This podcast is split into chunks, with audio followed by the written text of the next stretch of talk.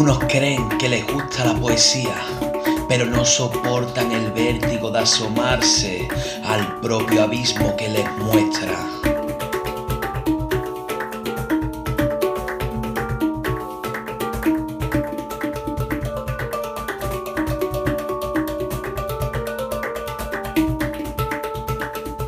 Otros aseguran que no la entienden, que no les gustan, que se desangran con la puñalada de una certera estrofa.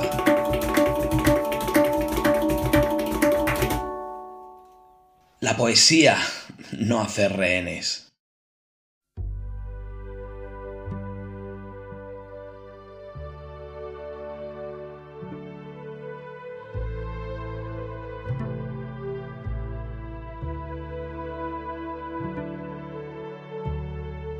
Bienvenidos y bienvenidas al decimoséptimo episodio de La Poesía No hace rehenes. Hoy contamos con Jaume Muñoz, poeta barcelonés con unos versos excepcionales y sobre todo una puesta en escena única.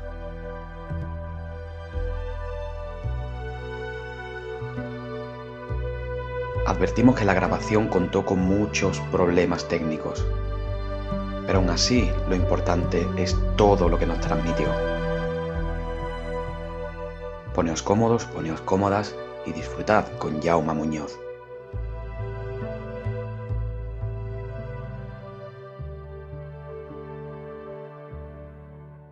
Lo prometido es deuda y tenemos con nosotros a Jaume Muñoz, es un escritor de Barcelona. Bienvenido a la poesía no cerrene, Jaume. Eh, muchas gracias, un placer estar aquí. ¿Qué tal, Jauma? Cuéntanos un poco sobre ti, para quien no te conozca o no te siga por redes, no te haya visto en alguno de los slams o recital de poesía que das por mm. Barcelona. Wow, pues no sé qué decir. Bueno, eh, ¿qué digo? Pues nada, escribo poesía desde que tengo uso de razón, desde que empecé a los 15 años, una cosa así. Pero tardé mucho en empezar a hacerlo a nivel oral, ¿no? Yo al principio era como poeta de cuaderno, eh, me escondí bastante a escondidas, ¿no? Y fue por un amigo mío, Ramón Pereira, que lo saludo desde aquí, un beso Ramón, que me invitó una vez al Fridonia, ¿no? En el Raval, como el 2011, 2012, para un microvert, ¿no? Y yo le dije, pero estás loco, ¿cómo me voy a subir ahí a, no? Pero bueno, ese día fui y venía una boda, venía medio taja, y el vino, la rioja, estas cosas, y me subí al escenario y ahí descubrí una cosa muy, muy buena, que es que estás hablando, estás recitando y la gente le ves en los ojos que estás siguiendo a los lugares donde tú los llevas, ¿no? Y esto fue como, me reventó la cabeza, ¿no? Fue como, wow, yo quiero hacer esto a partir de ahora, ¿no?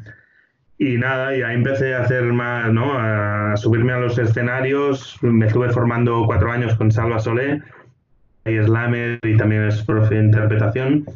Y nada, y ahí a defender los textos en, en directo, que es como bonito y es muy reconfortante para mí. ¿Escribes para sanarte, para ayudar a otros a sanar, para constatar la realidad que te rodea o simplemente por diversión? Que son tres soluciones. Yo diría sí, a todas, yo creo. O sea, Didi. No, que, que aparte está el, el, bonus track que tú puedes decir lo que quieras, que no sea ninguna de esas. no, en realidad yo nunca me lo he planteado como para sanarme directamente, pero sí que cuando empecé, ¿no? Que era adolescente, que escribía, como yo escribía al principio en catalán, ¿no? Que es mi lengua materna, y escribía como eh, sonetos, muy métrica, estas movidas, pero la finalidad del contenido era siempre como confesional, ¿no? Era como, yo tenía un diario, ¿no? De querido diario, hoy he llorado, hoy me he sentido un pusilánime, ¿no? Hacía entradas así muy dramáticas. Y, y mi poesía empezó siendo una extensión de esto, ¿no? Como de una forma de purgar cosas, ¿no? De, ah, estoy enamorado y no me hacen caso, o me siento solo en el mundo, ¿no? Estás... Entonces, al principio Claro, yo no me lo tomaba como algo sanador, pero yo veía que algo me sentaba muy bien, que necesitaba hacerlo en todo, ¿no? En todo momento, ¿no? Y, y, con los años he visto que sí que tiene un poder sanador, ¿no? Porque al final estás confesando algo que nunca igual se lo has dicho a nadie y, y de repente lo escribes y luego te subes a un escenario y se lo cuentas a la gente, le cuentas tus pasiones y tus miserias a la gente. Entonces esto, de algún modo, yo creo que sí es sanador, porque es liberador, porque, bueno, ya lo he dicho, ya lo he dicho, ya está, ya me quedo tranquilo. Como una terapia. Entonces, como una terapia. Y entonces creo que también es para los demás, ¿no? A mí me ha pasado alguna vez, me pasaba mucho con Iñaki, Iñaki Nazábal, mi adorado Iñaki Nazábal, que hacíamos, hicimos una gira juntos de presentación del libro y, y, acabamos de recitar y nos venía gente como llorando, riendo, en plan, hostia, esto me ha hecho recordar a mi padre que también murió, que, ¿no? Y, y veías un, como una cosa muy genuina, muy desprendida de gracias, porque esto me has llevado, me has hecho un trippy que me he puesto a llorar, luego reír. Y la gente se iba como descansada y contenta, ¿no? Y, hostia, pues algo, algo estamos haciendo bien aquí, ¿no? Mm. Entonces, bueno, esto para mí son, son dos cosas muy, muy importantes. Luego, para pasarlo bien, obviamente, ¿no? Porque yo tengo una, una línea como de poemas que son como más de surrealismo, más de visiones abstractas y de pingüinos bebiendo horchata y yunques que flotan y... ¿no? Y esto es como la pues, ¿no? Muy así, surrealismo Oliverio Girondo, que es la poesía que a mí me divierte como, como entertainment, ¿no? Como, mira, vamos a disfrutar de esto, ¿no? Es entonces, una dimensión que también está, ¿no? Entonces, para la respuesta sería sí a todas, o sea, un poco de todas las que has dicho. Sí, y si tuvieras que añadir otra. Pues. Pues no sé, yo si tuviera que añadir otra sería que escribo poesía para hacer camino, para ver dónde me lleva, ¿no? Porque es como cuando a veces me ha pasado en la jam de escritura que he ido algunas veces, ¿no? O cuando me pongo en mi casa, ¿no? Que me pongo música, me tomo una copita de vino, me pongo con, con la máquina de escribir o con un boli y, joder, a ver dónde te lleva el, ¿no? A, ver hasta dónde puedes tirar del hilo, ¿no? O sea, este punto de, como de escritura, como descubrimiento, también está, ¿no? A mí me gusta porque es como, ¿cuántas, cuántas historias están dentro de ti? ¿no? O sea, Dios y la madre, o sea, tienes dentro, madre mía. Entonces, eh, hay ese punto de escribir para explorar. Sí, para escribir para explorar, ¿no? Entonces, esta sería la D, la última respuesta. Muy bien.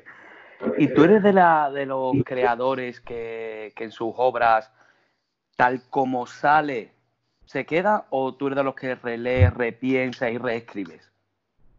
No, yo releo, repienso y reescribo un poco. O sea, creo que es muy difícil hacer, digamos, por, por, decir algo, un poema redondo del tirón, ¿no? Igual que una novela del tirón es casi imposible prácticamente o una obra de teatro, un guion de una peli, eh, tú tienes que ensayar, ¿no? Primero, o sea, hacer, yo trabajo, yo tengo mis cuadernos y igual vuelco muchas ideas ahí y luego hago un, no, así que hago una tarea de edición, que igual es, o sea, cambio un 10% o un 20%, pero sí que hay que, hay que quitar, ¿no?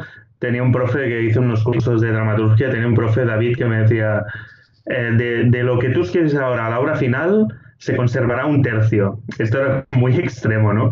El tío era como muy exigente, pero sí que tal como tú lo escribes, rara vez eh, llega como para mí al ser el texto perfecto que tú puedes llegar a hacer, ¿no? O sea, si lo abandonas igual es como por ya por bueno, por pereza, por desidia, pero hay que trabajar, hay que trabajar como todo, ¿no? Porque tú puedes tener una idea brillante, pero no 20 de golpe, ¿no? Entonces hay que, ¿no? hay que picar piedra. Entonces yo creo que hay que editar los textos hasta que estén ahí en el punto. Entonces también para mí como me subo luego en el escenario y la primera vez que leo un texto, cuando me lo escucho yo mismo estoy, estoy viendo en plan, hostia, esta imagen no, no, no me gusta, no me, funciona, no me suena bien a mí, ¿no? Y, creo que no está llegando tampoco, ¿no? O aquí está bien, este, no sé. Entonces el, el, escenario también te sirve para, para, esto, ¿no? Para ver esto funciona o no funciona, me, me, me, gusta o no me gusta, lo voy a cambiar. O sea, que podríamos decir que tu proceso creativo es, es, o sea, que eres esclavo de tu proceso creativo, ¿no? Sí, sí, sí. un poco sí, un poco sí, pero, pero vale la pena porque luego cuando los pules, ¿no? Cuando ¿no? Picas la piedra, hostia, te salen cosas, es cuando te sale el oro, ¿no? Es como, vale la pena, yo creo. O sea, eso es un consejo que tú le darías a alguien que está empezando a escribir, ¿no? Que, que relea, reescriba, en el caso de que tenga que reescribir, seguramente sí. Sí, Lo que pasa es un poco una trampa, porque alguien que está empezando a escribir no le puedes decir que lee, reescriba porque te va a mandar a la mierda. Pues, porque si tú empiezas a escribir con 15 años y, y un pureta te dice, bueno, tengo 42, me considero joven, pero digamos que para un adolescente soy un señor, ¿no? Hmm. Eh, si tú le dices, mira, si quieres ser poeta, reescribe, acuéstate, ¿no? es como si inicias una banda de punk y te viene un tío, no, pero tienes que afinar la guitarra. Déjame en paz, ¿no? Un poco. ya llegará. Eh, yo, si me este chico potencial de 15 años, le diré tú vive mucho y escribe todo lo que tengas que ver y dentro de 10 años hablamos. ¿no? ¿no? ya, ya, llegará el momento y ya se dará cuenta él que lo, la verborrea que suelta hay un momento que tiene que decirle, pero ya se dará cuenta. Yo, yo no se lo diría. Claro, que, que, él vaya haciendo su propio camino, ¿no? Como hemos hecho todo, a fin de cuentas. Claro, claro, porque Sí, porque igual, yo qué sé, igual a él le va bien así y no sé, y ya, pues, pues joder, pues cada uno tiene su camino, ¿no? A mí me va bien el mío, pero yo qué sé, tampoco no es extrapolable a todo el mundo, ¿no? Sí. Yo a este chico de 15 años le diría, tú, sí, dime, dime, perdón. No, que el mío es muy cercano al tuyo también. Sí, ¿no? Yo a este chaval le diría, tú escribes sin parar, esto sí que se lo diría, o sea, cualquier cosa que te pase, escribes, que es lo que yo hacía cuando tenía 15 años, o sea, iba y sigo, en todo el mundo, ¿no? Todo el día con un, con un cuaderno en la mano y captando imágenes, captando sentimientos y ahí recopilando y luego de ahí salen cosas, ¿no? Y Jauma, ¿tú prefieres disfrutar la poesía de manera oral o escrita? O sea, como, como público, como oyente o consumidor de, de poesía, ¿Qué la prefieres? ¿Oral, de manera oral o de manera escrita? Es muy complicado responder esto porque para mí son, son, son dos mundos, no, es como si fueran cosas distintas. Es como, porque, claro, yo leo mucho, ¿no? Mucha poesía en casa que no, obviamente a Cavafis no lo puedo escuchar a él, ¿no? O a, o a Oliverio Girondo no lo puedo escuchar a él, ¿no? Y mejor, porque Oliverio Girondo leía fatal, por ejemplo, escuchas grabaciones, ¿no? O esto, ¿no? Yo soy muy fan, pues, de todo, la, toda la literatura argentina, pero leían con una prosodia muy de los años 20, 30, 40, que es para mí insoportable, ¿no? Em, entonces, me gusta mucho la poesía oral si hay mucho trabajo detrás. O sea, ¿no? Esto es... Hay, o sea, la gente que se le ocurra, que tiene un buen nivel de, interpretación, buena voz, porque ha trabajado, porque no es algo que te caiga del cielo, sino es trabajo como todo. Claro.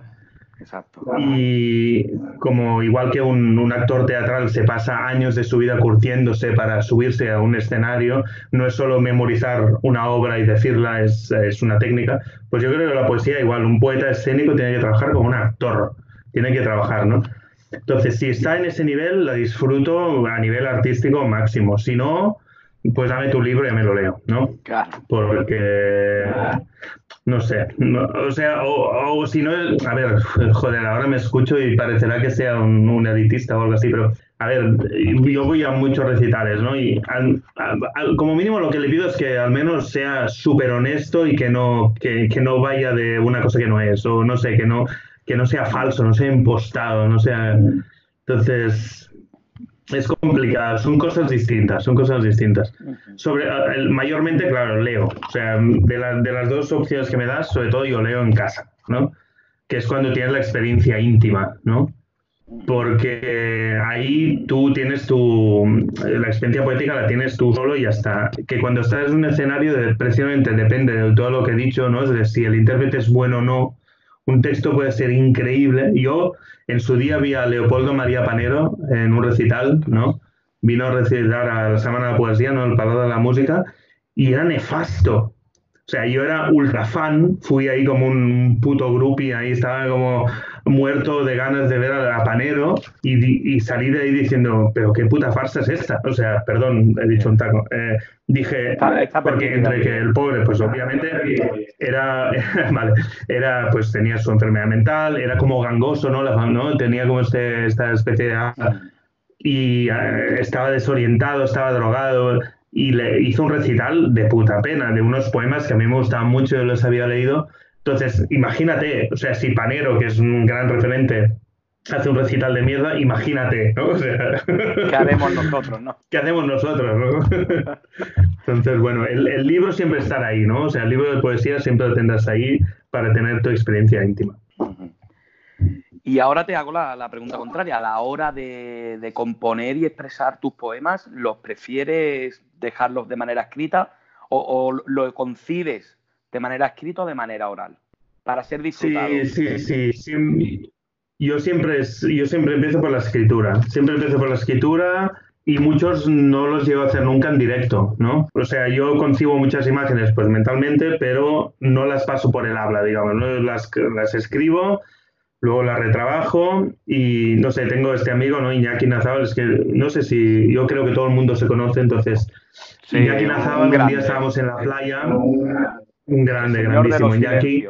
Eh, un día estábamos en la playa mirando el mar los dos con un grupo de gente y me mira y me dice, acabo de componer un poema. Y yo, qué cabrón.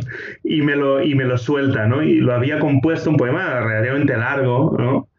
y lo había hecho mentalmente, no tenía boli, no tenía ni, ni siquiera sacó el móvil para escribirlo, ¿no? Lo compuso mentalmente, se lo repitió varias veces, lo memorizó y ya está, y ya lo tiene, ¿no? Y pensaba, madre mía, qué, qué, qué, qué cabeza este hombre, yo no puedo, o sea, yo necesito ¿no? escribirlo. Entonces, sí, sí, mi respuesta es siempre, ¿no? Escribir y tengo, cuando me pongo a ordenar, a ordenar poemas, tengo como posits y papeles y esbozos y, ¿no? Tengo todo lo que pasa por mi cabeza, ¿no? Eh, no sé, todo, todo por escrito, todo. Gestionas dos vlogs, por lo que he visto, ¿no? Sí, bueno, uy, igual, igual está un poco anticuado uno, pero dime, dime, ¿cuál, cuál has encontrado? Eh, sí, pues tenía uno que era Mamá quiero ser escritor. Correcto. Y otro en una ciudad. Y Sí, en una ciudad es un pero lo que pasa es que está muy, muy obsoleto porque dejé de escribirlo. En una ciudad, yo siempre he tenido vocación de novelista. Yo en realidad cuando era adolescente quería ser novelista, no poeta. Pero como tenía muchas cosas en la cabeza y hacía mil cosas, me quedé a la poesía porque es más corta, ¿no? Y puedes hacerlo en menos tiempo.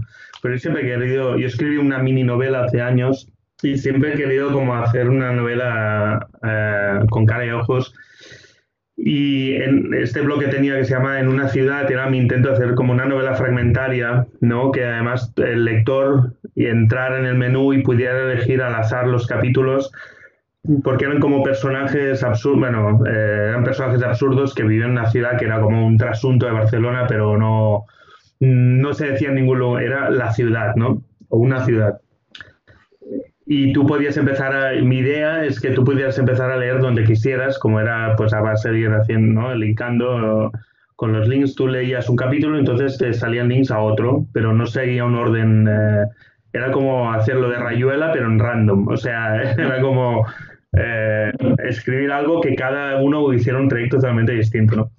Pero no llegué a perseverar lo suficiente, entonces tuve unos, no sé cuántas entradas llegué a hacer, como 10, 12, 15, no recuerdo, y se quedó un poco ahí en el aire porque ahí me metí con un poemario y lo aparté y se quedó ahí en el tintero. Debería seguirlo, ahora me lo ha recordado y debería seguir con ninguna ciudad, que me gustaba pues, mucho. Pues ya, mira, ya para algo ha servido esta entrevista. ¿Ves? Yo te lo agradezco, yo te lo agradezco. ¿Tienes poemarios eh, publicados, Jauma? Sí, tengo, tengo algunos, em, yo tengo algunos cuantos, sobre todo autoeditados, y luego tengo, mira, uno tengo aquí encima, porque estaba leyendo antes, de Editorial Excodra, que es de aquí de Barcelona, que este es del 2015, si no me equivoco, y El silencio es una fiesta. Y luego hace un, par de años, eh, Sven Jorgensen, que es otra editorial, la editorial de Ricard Millás, me publicó un libro de pequeños poemas de tres eh, versos. Y, el resto son autopublicados. Tengo, mira, pues el, el año que viene hará 20 años, porque el primero es del 2001, el primero que saqué. Sí, sí, tengo, sí, porque mi, cuando empecé a publicar fue porque empezaba a mandar material a editoriales, a concursos, lo único que recibía era una negación y ¿no? O sea, me ignoraban y me negaban de forma rotunda, probablemente porque me lo merecía, pero bueno, eh, entonces em, mi opción fue empezar a hacérmelos yo, ¿no? Mm. Y, porque yo veía a mis amigos que eran músicos, hacían sus maquetas, ¿no? Y si no les cogían una discográfica, se hacían su maqueta en un cassette, ¿no? Y yo decía, coño, pues voy a hacer lo mismo, voy a hacerme mis libros. Entonces eh, descubrí con el tiempo que era la opción ideal para mí, porque como empecé a hacer recitales, tú en tus recitales puedes vender tus libros, el margen es todo para ti, en fin, obviamente no tienes la, la distribución, obviamente, ¿no? Que tienen las editoriales, pero bueno, mm, al menos puedo darle salida a todo lo que, ¿no? Cada vez, ahora estoy justo ahora en estos meses, sobre todo ahora con el confinamiento, con lo que sea mi próximo poemario, que tengo aquí, tengo aquí, que es ah, estos días con el café me lo voy repasando, editando, marcando, y mi idea consolidada es mandarlo a tres o cuatro concursos que tengo pensados, y si me dicen que no, pues eh, me los saco Entonces, bueno, es la forma de ir gestionar mi frustración y mi ilusión a la vez, ¿no? ¿Y dónde podrían conseguir nuestros oyentes cualquiera de, estos poemarios? Pues, por ejemplo, en la librería, sí, claro, lo más fácil es en Barcelona, en la librería Documenta. En Amazon creo que hay un par. Eh, si buscáis mi nombre, está al menos el de, el de poemas cortos, juraría que está. Em, tengo alguna en versión, en versión electrónica también para el Kindle. ¿no? En Amazon hay un par de entradas, y si no, en Documenta. Yo recomiendo que es una librería que me, es mi librería preferida de Barcelona.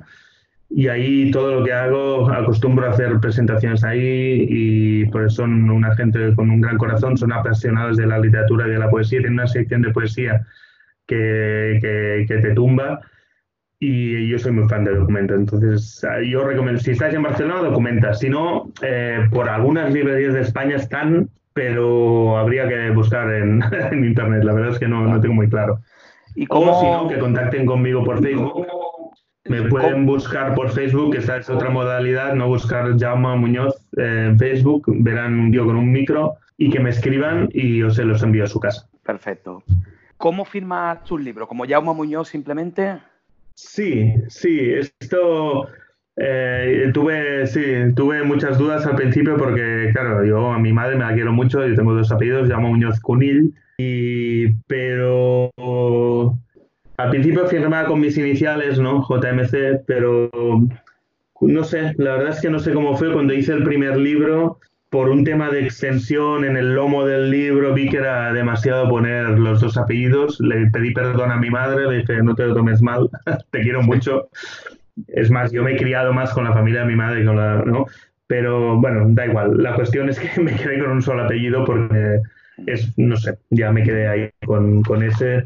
Fue una decisión de hace como 20 años y ahí, ahí se mantiene.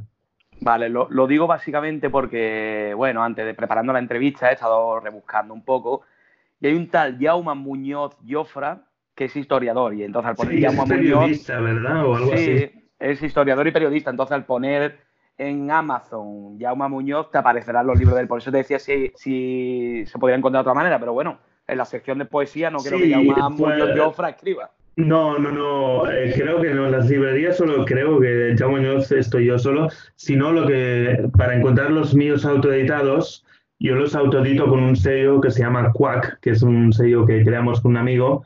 Quack es Q-U-A-Q, ¿no? Editorial Quack. Y con este nombre sí que solo está esto. O sea, aquí ya ah, es inconfundible. Porque el otro Jaume Muñoz eh, está en editoriales serias. y esto es un sello de autoedición. Sí, lo más fácil es buscarte en redes sociales como Jaume Muñoz, que sales con un micro y contacto directo. Eso es. Eso es, eso es, sí, sí. En la librería o cuando yo generalmente, yo cada mes en mi Facebook, eh, yo estoy muy activo en Facebook con la poesía, entonces yo el Facebook lo uso para dos cosas esencialmente, que es para colgar mis micropoemas, que cada semana voy colgando como estos eh, poemas de tres versos y una vez al mes, un par de veces, al mes, cuelgo mi agenda. Y la otra forma es venir a un bolo, venir a un recital y ahí pues tengo los libros habitualmente y es, pues, no sé, es más directo. ¿Podrías compartir algún poema con nuestros oyentes, Yauma? Hombre, pues me encantaría. Mira, la verdad es que tengo aquí... Bueno, pues este es un poema que no he recitado nunca, que se llama Si me miras, que es uno de los poemas que formarán parte seguramente de mi próximo libro. Y vamos allá. Eh, muchos de mis poemas empiezan con una cita inicial.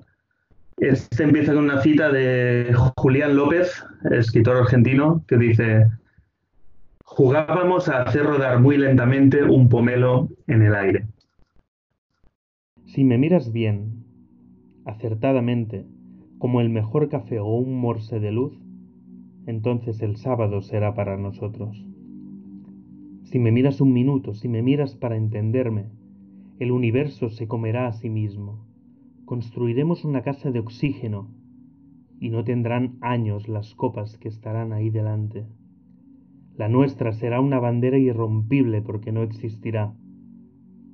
La vida será en miniatura y en macro. Si me miras, será como escuchar los mares, conocer la personalidad de cada faro y que un pastor nos explique cómo es un prado. Viviremos en una casa muy blanca, llena de un brillo que hará retroceder tanta nube. Si me miras con pértigas en los ojos, sentiremos el parpadeo húmedo de la tierra, el jazmín en el todo. Quien nos vea pasar nos comparará con el viento, nos remitirá al viento, nos confundirá con viento, se preguntará, ¿son ellos o es viento? Nos daremos la mano y el otoño morirá de sol. Si me miras con una ventana abierta de par en posibilidad, acabaremos con el malestar de las hormigas. Será la inmediatez del cereal que crece, será el perseverar de las piedras, será el germinar sin maceta. Qué gran idea crecer, abrazar la potencialidad. Si me miras como un acelerador de partículas, seremos tan meteorito de esencia que al vernos se afeitarán los cocos, Seremos ayuda sin límite, muleta de dinosaurio patinando, un centenar de flores silvestres, la coreografía del sol. Si me miras certera y precisa como tu espejo, descubrirás que los astros orbitan imitando nuestro baile, que los dioses nos adoran. Correremos a vuelo por el interior de la tierra, nos beberemos una letra, la que más nos guste a cada uno, nos besaremos vino limpio, abanico de horizonte, doscientas estrellas en el pecho y una en el brillo de la pupila. Si me miras con plata en los ojos, aprenderemos juntos a hablarle al agua. Seremos risa y arte. Seremos el canto de los niños y los borrachos, el retozar de las ballenas, tu brazo sobre mi brazo, niveles sumados de significado, los volcanes de canela, el fuego sin humo, las manos que calientan la espalda, la avalancha de las delicias. Seremos un bosque de nubes, hamacas como arpas, el tacto de lo eléctrico, la historia de los barcos, la mirada que todo lo abarca. Seremos principio de los tiempos, lograremos romper la narración y salvarnos si nos miramos. Ole. Pues este es Jauma Muñoz, amigos. Pues qué bien. Viva la poesía. Muchísimas gracias, Jauma. Ha sido un placer tenerte aquí. De nada, con, hombre. Con todos y todas. Y te deseamos pues la mejor de la suerte, que pronto podamos vernos en recitales y en micros abiertos. Sí, muchas gracias. Pues un fuerte abrazo.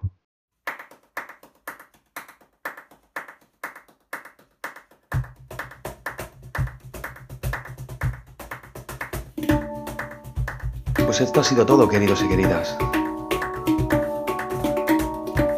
Deseo de todo corazón que esos problemas técnicos no hayan impedido que hayáis disfrutado de la poesía y la sabiduría de Jaume Muñoz.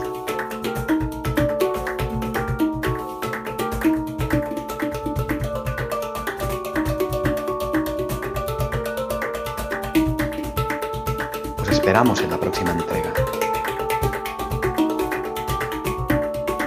Soy Manuel P. Y recordad, amigos y amigas, la poesía no.